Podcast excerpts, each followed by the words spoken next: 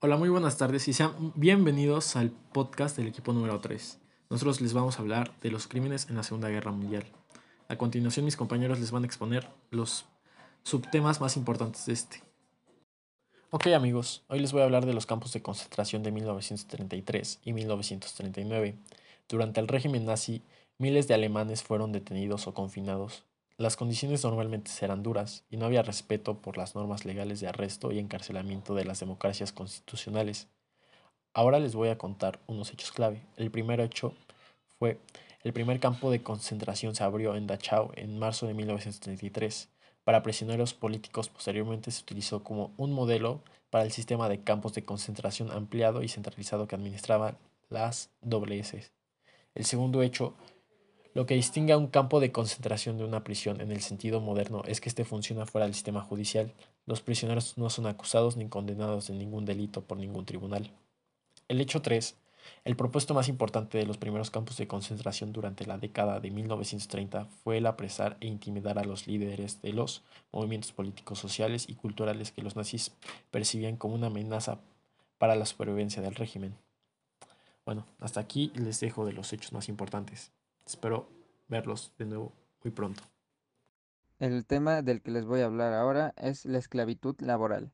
El uso del trabajo forzado y la esclavitud en la Alemania nazi y en toda la Europa ocupada por los alemanes durante la Segunda Guerra Mundial tuvo lugar en una escala sin precedentes. Era una parte vital de la explotación económica alemana de los territorios conquistados, también contribuyó al exterminio masivo de poblaciones en la Europa ocupada por los alemanes. Los alemanes nazis secuestraron aproximadamente 12 millones de personas de casi 20 países europeos. Aproximadamente dos tercios provenieron de Europa Central y Europa del Este.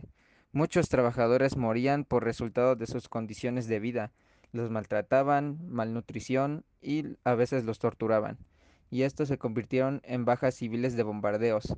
En su apogeo, los, trabajadores forzados incluían el 20% de la fuerza laboral alemana.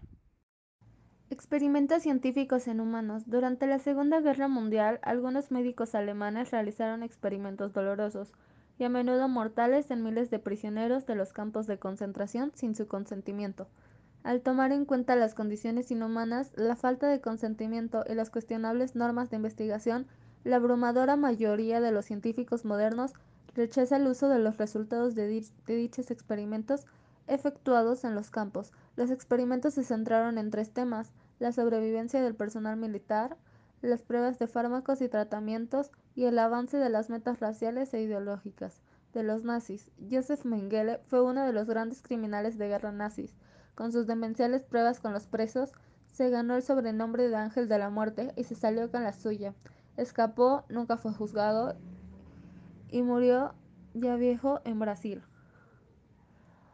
Uno de sus, experimentos fue que mediante inyecciones de productos químicos intentaba cambiar el color de los ojos de algunos niños para que fueran azules.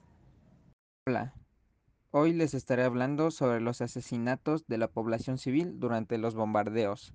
Durante la Segunda Guerra Mundial, las Fuerzas Aéreas Aliadas llevaron a cabo ataques aéreos contra la población civil en Europa y Japón, y esta acción es considerada como un crimen por los historiadores, ya que al hacer esta dicha acción miles de civiles inocentes murieron y estos no estaban causando ningún daño o amenaza referente a la guerra que se vivía en esos momentos.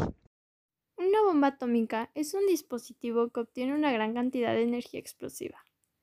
El 6 y 9 de agosto de 1945 empezaron los bombardeos atómicos de Hiroshima y Nagasaki. La bomba Fatman estaba hecha de plutonio. Little Boy, que en español significa niño pequeño, estaba hecha de uranio. Fueron ataques nucleares ordenados por Harry Truman, presidente de los Estados Unidos, contra el imperio, a lo que contribuye que Japón quisiera terminar la guerra, pero no estaba dispuesto a cederle un país extranjero y enemigo. Al pasar el tiempo, surgieron distintas consecuencias. De manera inmediata sufrieron quemaduras que les arrancó la piel y sus tejidos. Pero eso no es todo. Hubo millones de muertes. Posteriormente, a los ataques aumentó drásticamente los casos de leucemia y muchos sufrieron discriminación por su aspecto físico y por las enfermedades que acarreaban. Esto logró dar fin a la Segunda Guerra Mundial.